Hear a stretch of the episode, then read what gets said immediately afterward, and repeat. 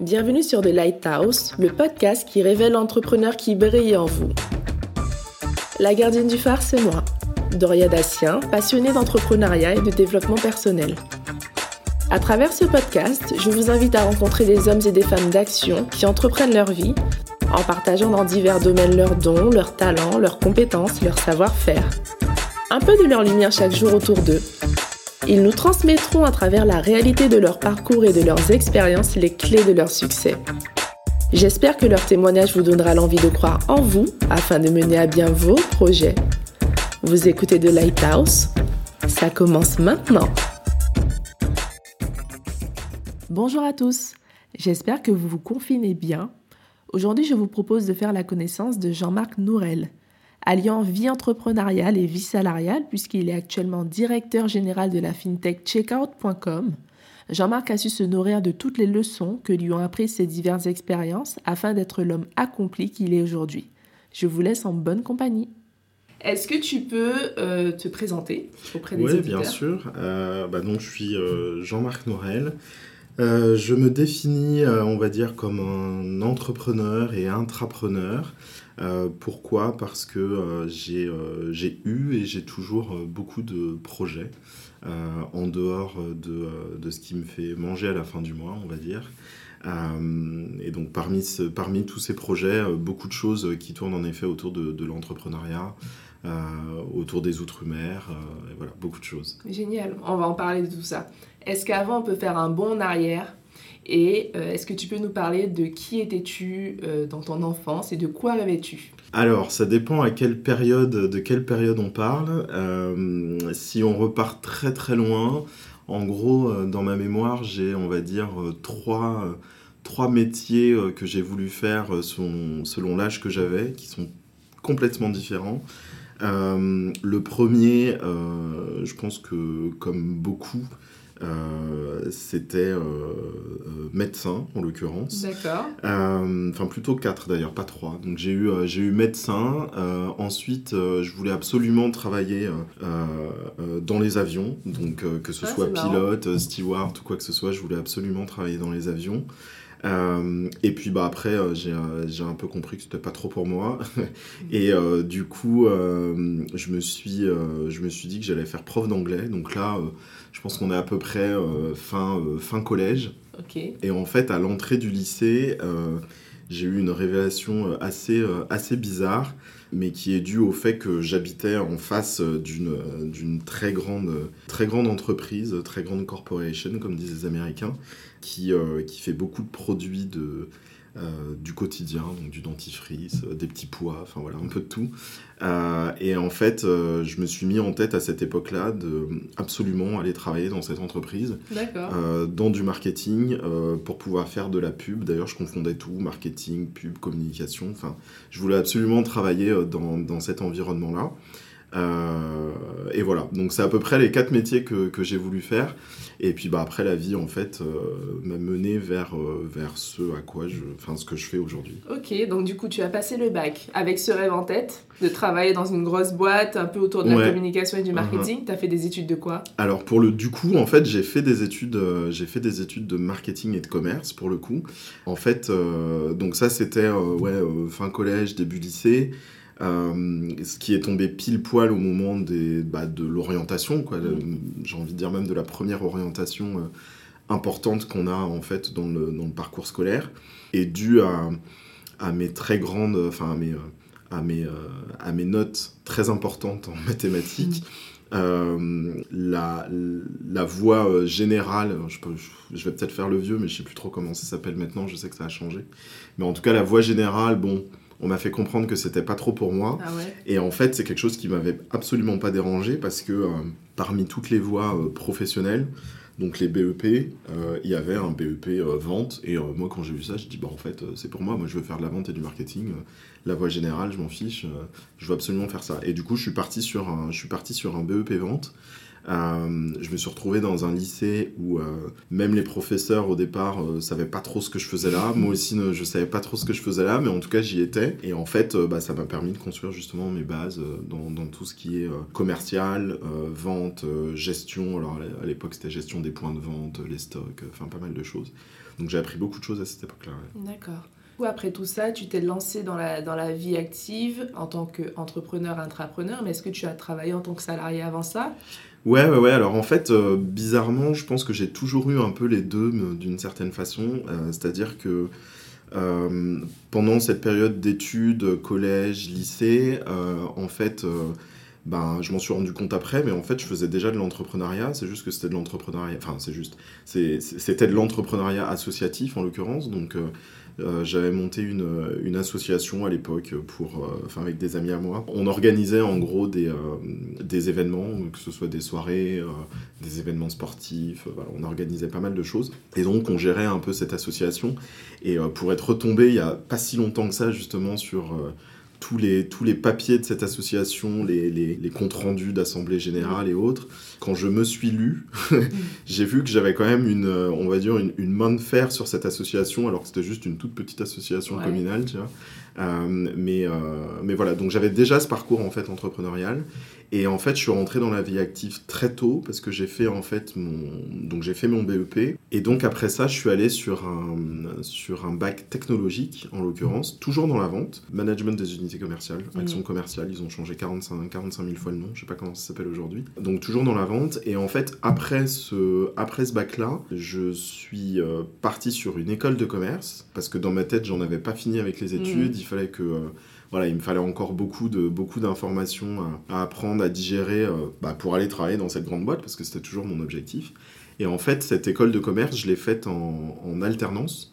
Euh, pour la simple et bonne raison que euh, bah, l'école coûtait 7000 euros par an et que j'avais pas les moyens de la payer. mes parents, c'était pas quelque chose non plus qui pouvait se permettre malheureusement de me payer. Et donc j'ai fait, j'ai fait ces deux années en alternance et en fait, ça a été aussi un, moment clé, le fait justement de me dire, euh, je veux faire une école de commerce, mais je ne peux pas la payer. Euh, bah, ça m'a permis aussi après de, monter un autre projet entrepreneurial. Donc, euh, en fait, il y a eu bac, BTS, école de, commerce, et l'alternance a commencé au BTS.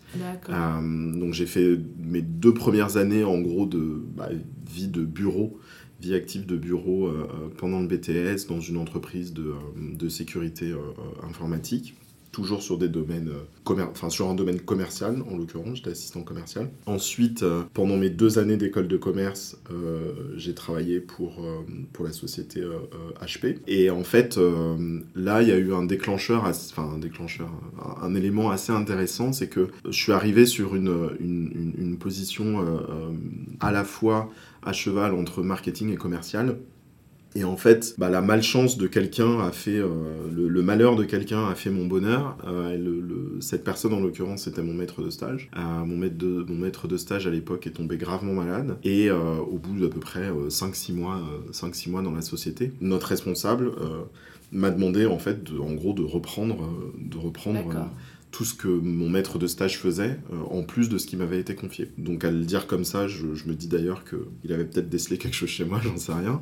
Mais euh, en tout cas, euh, en tout cas voilà, donc j'ai dû reprendre pas mal, bah, pas mal de dossiers, pas mal de choses à faire.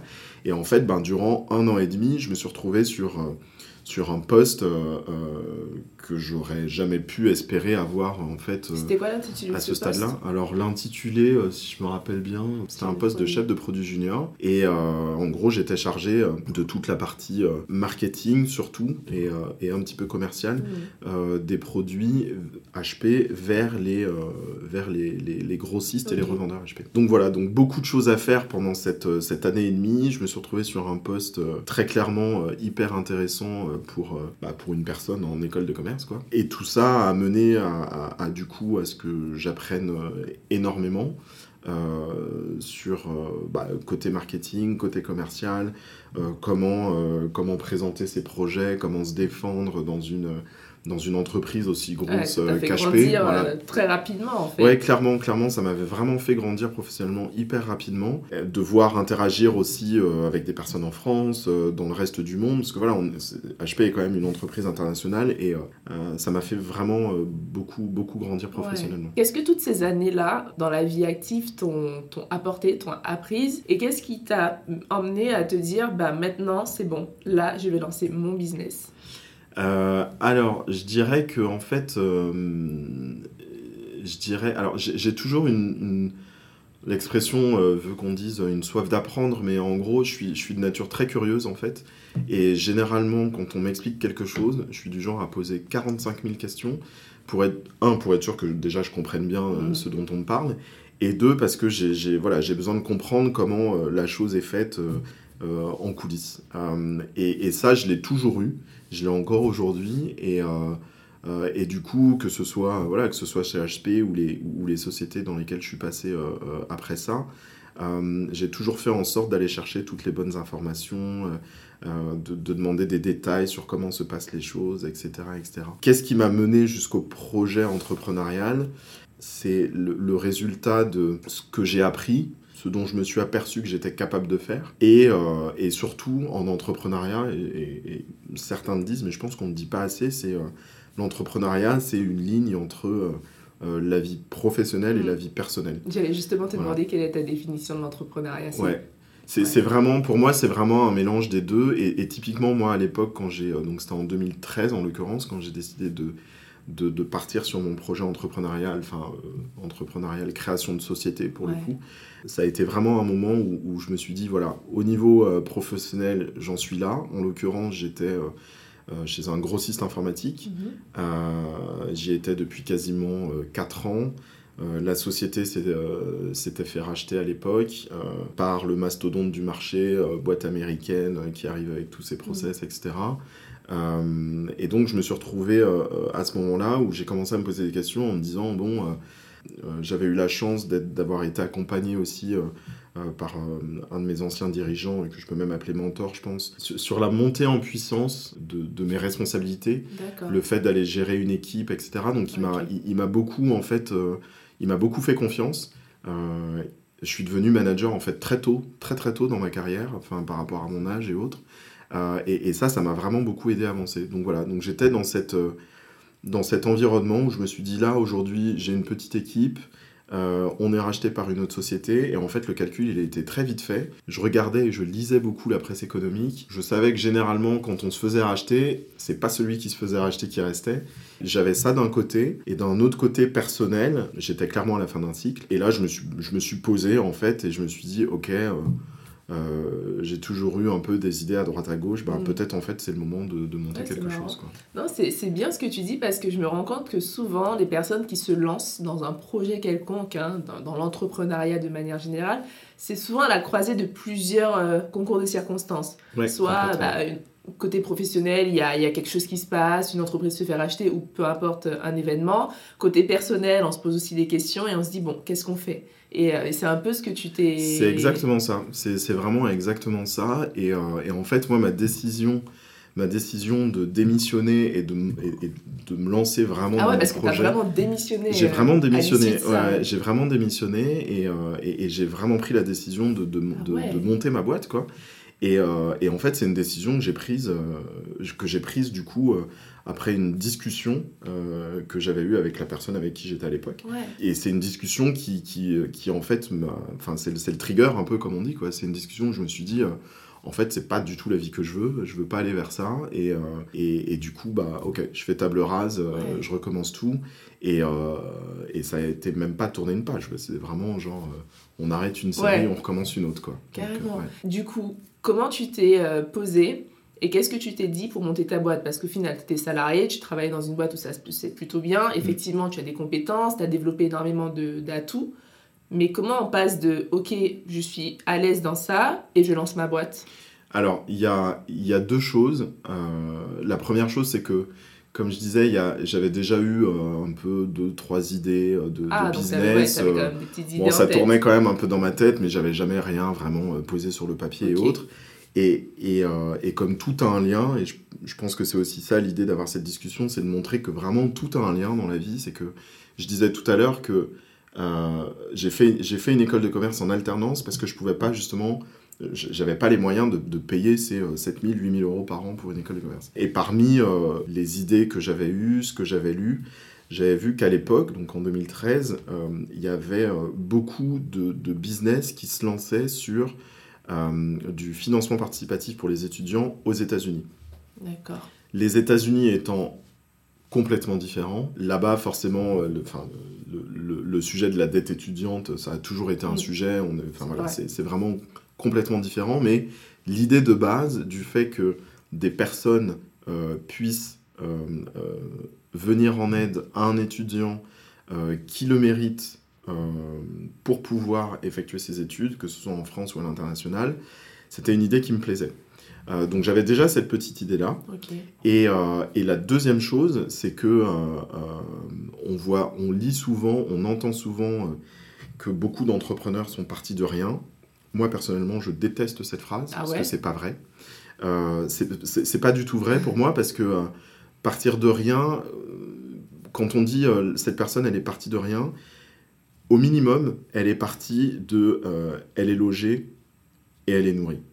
Et se loger et se nourrir, bah, ça a un prix en fait. Mm. Donc même si cette personne n'est pas la personne qui paye pour son logement et pour sa nourriture, il y a quand même un prix derrière ça. Et le prix, il peut être par les parents, par le ou la compagne, par les amis, par X, enfin, ça peut venir de, X raisons. Mm. Mais à minima, c'est le prix à payer, en fait. Et, euh, et, et, et, moi, en fait, ce, ce prix, euh, là, ça a été, un, pour le coup, un concours de circonstances, puisque, comme je disais, la société pour laquelle euh, je travaillais s'est fait racheter. et en fait, comme j'ai décidé très vite de ce que je voulais faire, euh, une semaine après, même pas, je suis allé voir euh, les, les, RH en disant euh, Ok, moi je veux partir. Et là, bon, bah, la réaction était de dire non pas oh là là, attends, on veut surtout pas que tu partes, mais tu vas bien vite en besogne, pourquoi tu nous dis ça dès maintenant? Et en fait, je leur ai expliqué, je leur ai dit bon, bah voilà, pour moi c'est simple, on se fait racheter l'équipe qui fait exactement la même chose que nous euh, dans, dans l'autre boîte, euh, c'est déjà une équipe de, alors je crois que c'était 25 personnes euh, versus 5 personnes chez nous. Très honnêtement, T'as pris les devants, en voilà, j'ai un peu pris les devants. Ouais, ce qui aurait peut-être pu arriver. C'est ça, ouais, sans, sans, forcément se dire je prends les devants par rapport à ça, mais peut-être ça a été un mécanisme aussi de, de défense, je sais pas trop, mais voilà, en tout cas, j'y suis allé très très vite. Et en fait, les, les RH à l'époque m'ont dit, mais euh, bah, qu'est-ce que tu veux comment tu, comment tu vois la chose? Et moi, je leur ai dit, bah, écoutez, c'est très simple. Euh, je sais plus trop quel âge j'avais, je, je sais pas, je devais avoir 20, 25, 27, je sais plus trop. Je dis, moi, c'est très simple, je veux monter ma boîte. Donc, euh, tout ce dont j'ai besoin à minima, c'est de faire appel au premier investisseur de France, comme on dit aujourd'hui, qui est Pôle emploi. Mhm. Si, euh, si derrière la boîte a certaines valeurs et veut m'aider en allant sur une rupture conventionnelle où je peux avoir un peu plus d'argent, tant mieux mais j'ai besoin à minima du chômage, donc euh, euh, moi, c'est mes seules conditions. Et en fait, à ma grande surprise, euh, la boîte à l'époque a dit, je pense que c'était pas la boîte, je pense que c'était surtout la personne, m'a dit, écoute, après plusieurs rendez-vous, m'a dit, écoute, ok, pour nous, c'est, on, on, trouve ça vraiment bien que tu veuilles monter ton, ton business et tout. Donc euh, on est OK sur la rupture conventionnelle et euh, on va t'aider, on va te faire un chèque. Et euh, du coup, j'ai eu cette chance-là et, et c'est un chèque qui m'a permis bah, de vivre pendant... De, de, en fait, de garder mon train de vie pendant, pendant deux ans tout en ayant mon business. Ça faisait combien de temps que tu travaillais dans cette société? Ça faisait quasiment quatre ans. Ouais, d'accord. Quasiment quatre ans. Et voilà. Et du coup, tu as créé. Et du coup, j'ai créé en 2013 ma société. Est-ce que tu peux nous en parler? Ouais, bien sûr. Euh, donc c'est une société, euh, euh, en l'occurrence, donc j'ai créé ma société avec deux autres amis. Donc en gros, l'idée c'était d'aller sur, sur cette idée donc du financement participatif pour mhm. les étudiants, du crowdfunding comme on dit. donc on a nommé la société EduClub. Et le but premier était de faire en sorte que des étudiants puissent venir présenter leurs projets étudiants euh, sur la plateforme et faire appel du coup à la foule pour pouvoir financer leurs études. Euh, ça, c'était le pitch de base. Toute startup qui se lance, quand on voit toutes les startups qui se lancent, on sait que généralement le premier pitch, c'est pas tout à fait ce qui, euh, ce qui se passe par la suite. donc en fait, le, le, le, projet, le produit a un petit peu évolué. ça n'a pas trop été déformé, mais ça a un petit peu été, ça a un peu évolué dans l'usage qui en a été fait. Et en fait, au lieu qu'on soit confronté à des projets étudiants de sommes euh, de 7 000, 15 000, 20 000 euros pour vraiment payer des, années d'études, en fait, on a été plus confronté à, confronté à des étudiants euh, qui venaient financer des petits projets. Et parmi ces petits projets, ça pouvait être, euh, euh, je fais euh, par exemple mon année, une année de césure et j'ai besoin qu'on m'aide pour mes frais à l'étranger ou pour payer mon billet d'avion ou enfin voilà vraiment des, des projets plutôt annexes ou connexes à ce qu'ils faisaient que vraiment payer en fait des années d'études en entier. C'est original, donc ça a un peu évolué sur cette partie-là. Et puis on a voulu aussi travailler avec, euh, avec euh, des écoles. Et je pense que ça, euh, ça a été la deuxième erreur. Je reviendrai sur la ah première tout à l'heure, mais ça a été la deuxième erreur parce que bah, une école, elle est sur un calendrier scolaire, tout simplement. Et que le calendrier d'une start-up, bah, c'est pas du tout, le, calendrier scolaire. voilà. Donc, donc du coup, on a été face à des murs. En fait, on a mis beaucoup d'énergie on avait mis beaucoup d'énergie à aller travailler avec des écoles pour en fait bah, se rendre compte que si on avait un nom en septembre, il fallait rempiler et attendre un an. Euh, donc voilà, ça, ça a été la deuxième erreur. Ok, du coup, la première erreur, comment ça s'est passé? La première erreur, euh, pour moi, ça a été, je, je, je pense et j'en suis convaincu, euh, de monter cette société avec des personnes qui n'étaient pas à 100% dans le projet et ou dans le financement de la structure. Donc c'est-à-dire qu'en fait c'est une idée qui était venue, euh, que, que j'ai eue, autour de laquelle euh, euh, j'ai réuni deux autres amis.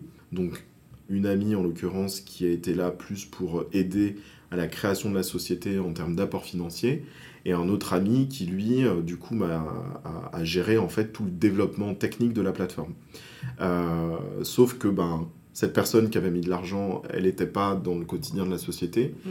Et l'autre personne qui était dans le quotidien de la société, bah, elle n'était pas dans le financement de la société, elle n'avait pas de part. Ouais, je vois. Et, euh, et, et, du, coup, euh, bah, du coup, en fait, au fur et à mesure euh, qu'on a avancé, même si on est resté dans un cadre hyper amical, et ça n'a jamais été, mm. on n'a jamais été autour de, de table à, à, s'embrouiller ou quoi que ce soit, mais bah, ça joue forcément dans la balance. Bien sûr. Parce que l'investissement humain. L'investissement humain, voilà, comment, comment on le rémunère, en fait, l'investissement financier, à quel moment il y a un retour aussi sur investissement. Et, et, ça, ça a été ma première erreur. Et je pense que euh, si, si, un jour euh, je, je, dois, je dois remonter une, une, société, je, je, ferai en sorte vraiment d'éviter ce, cette, ouais, c'est un bon conseil euh, par rapport à, toutes ces personnes qui souhaitent se lancer.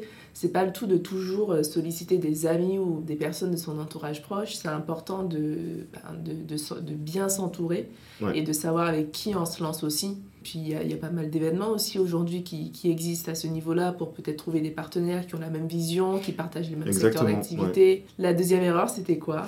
Euh, Donc première erreur, en effet, de, de partir plutôt, euh, plutôt là-dessus. Et deuxième erreur, comme je disais, c'est euh, le, calendrier. ah ouais, des écoles. Le calendrier des écoles. c'est une aventure qui a duré combien de temps du coup? Bah du coup, c'est une aventure qui a duré entre un an et demi et deux ans. Ouais. Bah bon, ça décollait pas. Bon, après, il y a eu d'autres raisons, mais qui étaient plutôt des raisons, on va dire plutôt business, euh, c'est-à-dire que la plateforme, euh, bien entendu, on permettait aux gens de, payer en ligne, etc. Les partenaires qu'on utilisait à l'époque ne nous permettaient pas forcément de, brancher d'autres devises aussi, donc euh, potentiellement d'aller dans d'autres pays. Enfin, donc il y avait aussi certaines, pas mal de raisons business. Et à l'époque, je n'étais pas du tout dans une approche de levée de fonds de, plusieurs millions ou mm. dizaines ou centaines de millions comme ça l'est dans l'écosystème startup aussi aujourd'hui en France. Il, mine de rien, euh, c'était qu'il y a quelques années, mais l'approche était quand même, enfin l'approche, l'écosystème était quand même différent. Euh, donc il n'y avait pas toutes ces, y avait pas toutes ces notions de levée mm. de fonds, etc. Et on n'était clairement pas là-dessus. Euh, et, je pense que du coup, la décision la plus sage a été de se dire euh, on, arrête, là. Euh, on va pas commencer les dégâts, et, du coup, on, a décidé d'arrêter. Qu'est-ce que tu t'es dit à ce moment-là? Tu t'es dit bon, ok, l'entrepreneuriat c'est plus compliqué que ce que j'imaginais, je change, je vais retourner bosser, ou tu continues et tu as monté quelque chose d'autre? Je me suis dit surtout, je me suis dit mince, j'y suis pas arrivé. Euh, et en fait, euh, même quand on se pose la question au moment où, euh, où on arrête, on se dit quelles ont été mes erreurs. En fait, on n'a pas la réponse. Moi, je sais que j'ai, enfin, j'ai su, j'ai su définir ces erreurs bien longtemps après avoir arrêté en fait. donc sur le coup, je me suis juste dit bon bah mince, j'y suis pas arrivé. bon bah c'est comme ça, c'est dommage. Mais par contre, les, ces deux années d'entrepreneuriat ont été d'un rythme tellement soutenu et de choses tellement différentes à faire que euh, ça m'a fait prendre à l'époque en assurance d'une façon incommensurable. Euh, et du coup, quand je suis, euh, j'ai décidé de revenir sur le marché du travail, mhm. salarié. Et là, pareil, je pense que la vie, c'est, on imbrique le travail, la chance, etc. Et en fait, j'ai clairement eu de la chance parce que j'ai, je me suis dit, ok, il faut que je retrouve du travail. Euh, bah, mon réseau que j'avais, c'était dans l'informatique en l'occurrence. J'ai fait euh, un premier mail à mon ancien, euh, à un de mes anciens dirigeants en disant voilà, je suis arrivé au bout de mon aventure entrepreneuriale. pour information, je recherche du travail. Fais-moi signe si jamais tu entends parler de, de, quelque chose. Et le lendemain, en fait, j'avais une réponse passe nous voir. Ah ouais. on a peut-être quelque chose pour toi. Et j'y suis retourné. ça s'est fait en quelques jours. J'y suis retourné deux jours après. Euh, mon, du coup, mon ancien boss avait bien fait en sorte de rester en dehors du process de recrutement.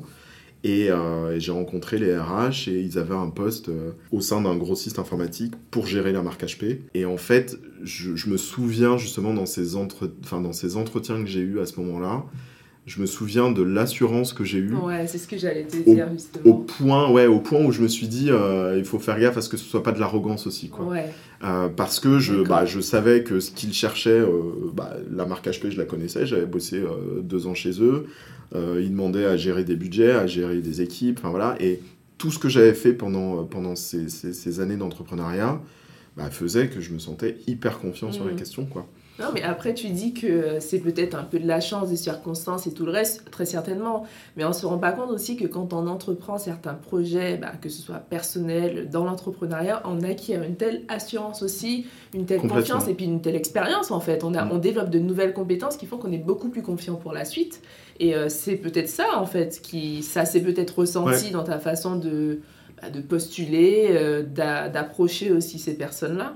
Donc, ouais, euh, complètement, complètement. Et, euh, mais, mais c'est vrai que le, le, l'entrepreneuriat apprend tellement de choses que, euh, que, que, forcément on se sent plus confiant derrière. Et j'ai même envie de dire, surtout quand on échoue.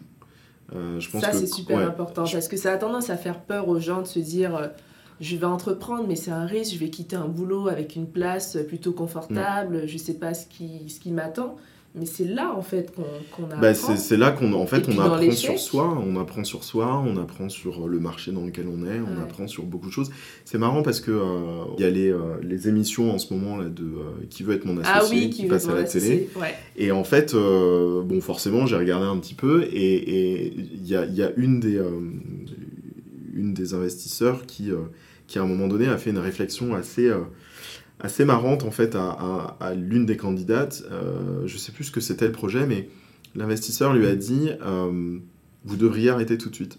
Et, euh, et en fait, moi, c'est quelque chose qui m'a choqué ah parce que euh, je me suis dit, vu la. Alors, je ne veux, pas donner les noms, de toute façon, ils sont sur Internet des, de ces investisseurs, mais je me suis dit, vu quand même la qualité, enfin, la qualité, le, la renommée et, donc du coup la supposée euh, qualité de, ces investisseurs en termes de conseils, je me suis dit, mais à quel moment on peut dire à une personne arrêtez tout de suite?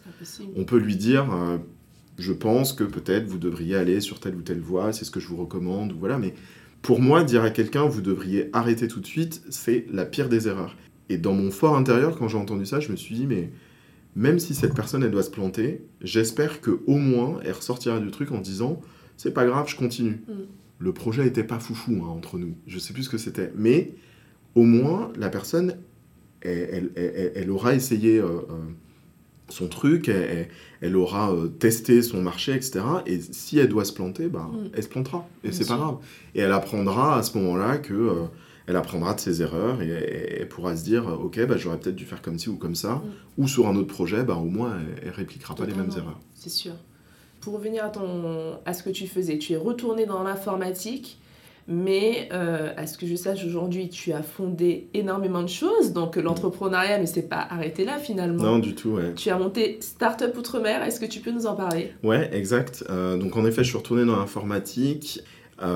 et en fait, pour, pour, donner vraiment toute la ligne, c'est que je suis retourné dans l'informatique et en fait, au bout de cinq mois à peine, je me suis dit, euh, qu'est-ce que je fais là ah ouais. Euh, j'ai été un peu pris, mais vraiment un peu la crise de panique au bureau derrière l'ordi. Euh, on reçoit un mail un peu directif, on se dit mais qu'est-ce que je fais Pourquoi je suis retourné là-dedans Et là, à ce moment-là, je me suis dit ok, il faut que j'arrive à, faut que j'arrive à équilibrer un peu tout ça. Et du coup, en fait, à l'époque, j'ai décidé de mettre mes compétences à disposition d'une association et donc mes compétences en marketing et en commerce.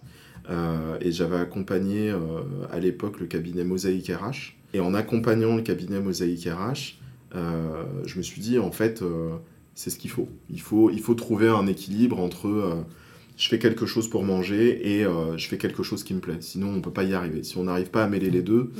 il, enfin, voilà, il faut trouver le moyen. Et, et, du coup, je suis allé naturellement vers ce qui me plaisait, l'entrepreneuriat vers mes origines, les Outre-mer, euh, en l'occurrence la Martinique pour moi. Et du coup, je me suis dit, euh, ok, euh, je pense qu'il faut que je reprenne une de ces idées que j'avais eues pendant mes années d'entrepreneuriat et faire en sorte que on arrive à, insuffler en fait ce, vent d'idées d'entrepreneuriat en Martinique, en Guadeloupe et dans les autres départements. Et du coup, en effet, j'ai fondé Startup Outre-mer, qui à la base était surtout un réseau d'entrepreneurs et l'idée, c'était de mettre euh, en relation euh, bah, les entrepreneurs euh, d'outre-mer et l'écosystème entrepreneurial hexagonal et plus particulièrement parisien. Bah, ça encore, ça a été une expérience qui t'a énormément fait grandir. Et tu as quitté ta boîte au bout de cinq mois? Alors, du coup, J'ai quitté, quitté la, la, boîte au bout de 9 mois, ah en l'occurrence. Encore une fois, tout est lié. Je le dis souvent, mais vraiment, en tout cas, moi, dans mon parcours, c'est le cas. Et du club que j'avais monté donc avec mes deux amis s'appuyait sur une solution euh, euh, de paiement. Euh, cette solution de paiement, en fait, c'est la solution de paiement qu'utilisait, euh, enfin qui est un dérivé de, de la cagnotte en ligne litchi.com. Mhm. Euh, et en fait, euh, bah, du coup, je, je, suivais forcément l'actualité de, de, cette société, Mangopay en l'occurrence, et un jour, je vois un, tweet de mémoire. Qui, qui, annonce des recrutements chez Mangopay. Et je me permets de prendre mon téléphone, d'envoyer un petit message à l'équipe dirigeante là-bas en disant euh, top, super, je vois que la boîte avance bien, c'est génial pour vous, etc., euh, etc. Et en fait, ce texto a déclenché euh, des entretiens et, et, en discutant avec eux, en discutant avec eux, on, s'est mis d'accord sur le fait que, bah, que je pouvais rejoindre la boîte parce que j'avais justement cette partie commerciale, donc bizdev, et, et, je connaissais leurs produits en fait surtout puisque je l'avais utilisé aussi en tant que client on, l'avait développé du coup euh, avec mon ami pour, euh, pour EduClub. Euh, et du coup, ils m'ont fait une proposition que j'ai acceptée avec joie parce que ça me permettait de, bah, de repartir aussi sur une société qui, du coup, correspondait plus à mes nouvelles valeurs, entre guillemets, et dans laquelle je savais que j'allais pouvoir proposer des choses mmh. et, grandir, et grandir avec la société. donc voilà, donc du coup, j'ai mené de front et et Startup Outre-mer et mes, euh, mes, responsabilités chez, euh, chez Mangopay. Et là, tu es tombé dans le secteur un peu fintech. Exact. Aujourd'hui, alors on va faire un bond euh, sur, sur aujourd'hui. tu as travaillé chez eux, chez Mangopay, mais tu es aujourd'hui le directeur général, country manager d'une société qui s'appelle checkout.com. Exact. Comment es-tu arrivé jusqu'à Checkout et euh, comment ça se passe aujourd'hui? Eh ben, j'ai deux façons de répondre à cette question. Comment je suis arrivé chez Checkout? Euh, La première, c'est, euh, ce serait de dire, j'ai décidé en 2013 de monter ma boîte. Et la deuxième, c'est simplement de dire, bah, en gros, c'est un parcours où je suis passé dans une fintech et du coup, je suis arrivé dans une autre fintech, etc. je préfère la première réponse parce que, parce que en fait, c'est aussi le message que je veux faire passer, c'est que des fois, on prend une décision Enfin, c'est pas des fois. Chaque fois qu'on prend une décision, euh, ça, ça, a un impact euh, sur, euh, sur ce qu'on va faire plus tard. Moi, je ne savais pas du tout que l'impact serait celui qu'il est aujourd'hui. Mais du coup, c'est la décision que j'ai prise en 2013 en fait qui m'a amené jusqu'ici parce que si j'avais pas monté cette société, j'aurais jamais peut-être eu à utiliser de solution de paiement sur, sur le site que j'avais monté. Euh, du coup, euh, j'aurais pas rencontré les équipes de Litchi et de MangoPay. Et du coup, euh, je serais certainement pas chez Checkout. Je serais peut-être ailleurs, mais en tout cas, je serais pas là. donc, ah, ouais. Ma réponse, ce serait plutôt de dire la décision que j'ai prise en 2013 tout a, tout a un impact, tout est lié, et puis il n'y a pas de petite décision, il n'y a pas de petite expérience. Tu vois, tu disais EduClub, aujourd'hui ça n'existe plus.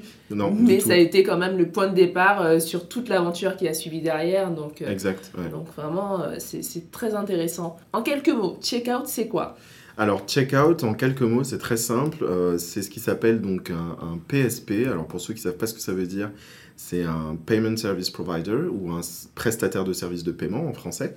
Euh, et en gros, c'est une, euh, c'est une, euh, une, société qui met à disposition en fait une solution de paiement pour les sites e-commerce ou les fintech et qui permet de, de, façon très simple d'accepter des paiements sur son site. C'est une, une, technologie qui est imbriquée, intégrée dans les systèmes. C'est pas une technologie mobile enfin c'est pas un c'est pas un TPE non non non ouais c'est justement c'est une très bonne question c'est en effet euh, c'est pas un TPE euh, le paiement c'est euh, quelque chose qui qu'on peut on peut penser que c'est très simple finalement quand mm. on appuie sur un bouton payer mais en fait il y a énormément de choses qui, qui, se passent derrière.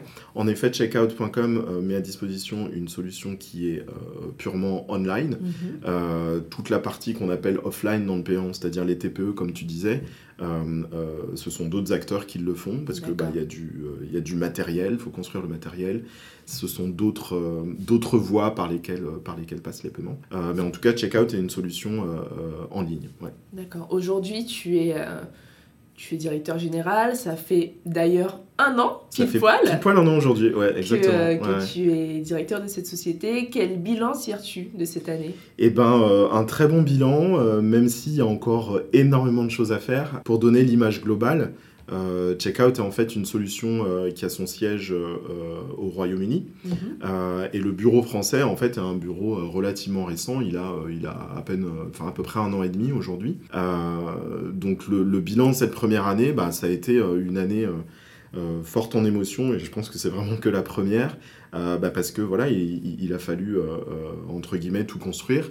et quand on dit tout construire, c'est ça va de les équipes, euh, les équipes à recruter, euh, les bureaux à trouver, la licence bancaire à aller chercher, euh, se connecter, se connecter au, réseau de paiement local. Enfin voilà, énormément de choses à mettre en place. Et du coup, ce, qui, ce qui est très bien, et moi c'est ce que, c'est ce que j'adore, c'est que il n'y a pas un jour qui ressemble à l'autre en fait. Euh, et euh, euh, il y a toujours, voilà, il y, a encore plein plein de choses à faire. Mm. Avec toutes ces expériences que tu as fait, et c'est vraiment bien parce que ça prouve que un entrepreneur, c'est pas juste quelqu'un qui prend une décision et qui décide de s'arrêter de travailler, qui commence à lancer mm. des boîtes. C'est des personnes qui ont été salariées aujourd'hui, qui tentent des choses, qui se rendent compte que ça fonctionne pas forcément quand, comme ils avaient imaginé, donc qui retournent bosser, mm. qui apprennent encore et qui continuent en fait. C'est vraiment un état d'esprit, c'est un cheminement. C'est un vrai process. Je pense que ce qui est important de dire aussi, c'est qu'en fait, euh, on parle souvent de l'entrepreneur, en tout cas en France, parce que si on en parle aux États-Unis, c'est autre chose, un entrepreneur, mais en France, on parle souvent de l'entrepreneur, on, voit un peu l'entrepreneur euh, qui a monté sa boîte, euh, qui a réussi, etc. etc. au, tout début de, de, de, l'épisode, je disais que j'ai commencé par l'entrepreneuriat et j'ai spécifié que c'était de l'entrepreneuriat associatif. Mais en fait, pour moi, l'entrepreneuriat, c'est juste faire quelque chose. Point. Que ce soit associatif, euh, à euh, du business, une société, euh, peu importe. Dès lors qu'on fait quelque chose, qu'on monte un projet, qu'on arrive à réunir des gens autour et qu'on arrive à vendre ce projet, ça peut être, je décide de faire une, de lancer une, une course à pied pour soutenir une cause, c'est de l'entrepreneuriat. Et, et, je pense que c'est important de le dire parce que on, on, définit trop l'entrepreneuriat comme quelque chose de euh, qui, qui, a rapport à, l'argent, forcément. Euh, il y a différentes sortes d'entrepreneuriat, il y a différentes façons de s'épanouir euh, dans ces différentes sortes d'entrepreneuriat et ça c'est important de le dire. Mm. C'est super intéressant, c'est très important effectivement. Merci beaucoup Jean-Marc. Merci à toi. Et je te dis à bientôt. Ok. Si vous aimez ce podcast, la meilleure façon de le soutenir est de laisser un avis 5 étoiles sur la plateforme que vous préférez utiliser. Cela permettra à d'autres de le découvrir plus facilement. Vous pouvez aussi suivre The Lighthouse Podcast sur Instagram afin de ne manquer aucune info. D'ici la semaine prochaine, prenez soin de vous.